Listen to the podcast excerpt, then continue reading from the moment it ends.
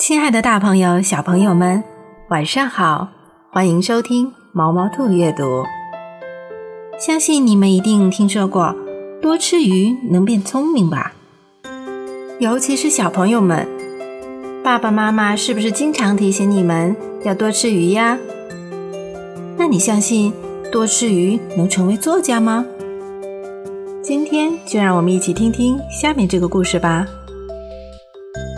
曾有一位文学青年给马克·吐温写信，问道：“听说鱼骨里有大量的磷质，而磷质有助于补脑子。那么，要成为一个举世闻名的大作家，是不是就必须吃很多鱼才行？请问，您是否也吃过很多的鱼？吃的是哪种鱼呢？”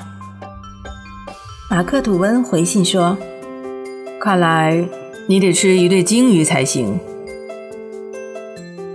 想成为作家，就真的要多吃鱼吗？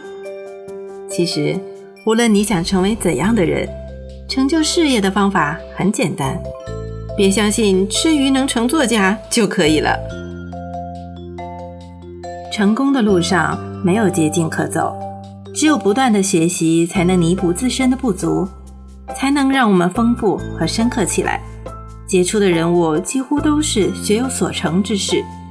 只有无知的人才会轻视学习。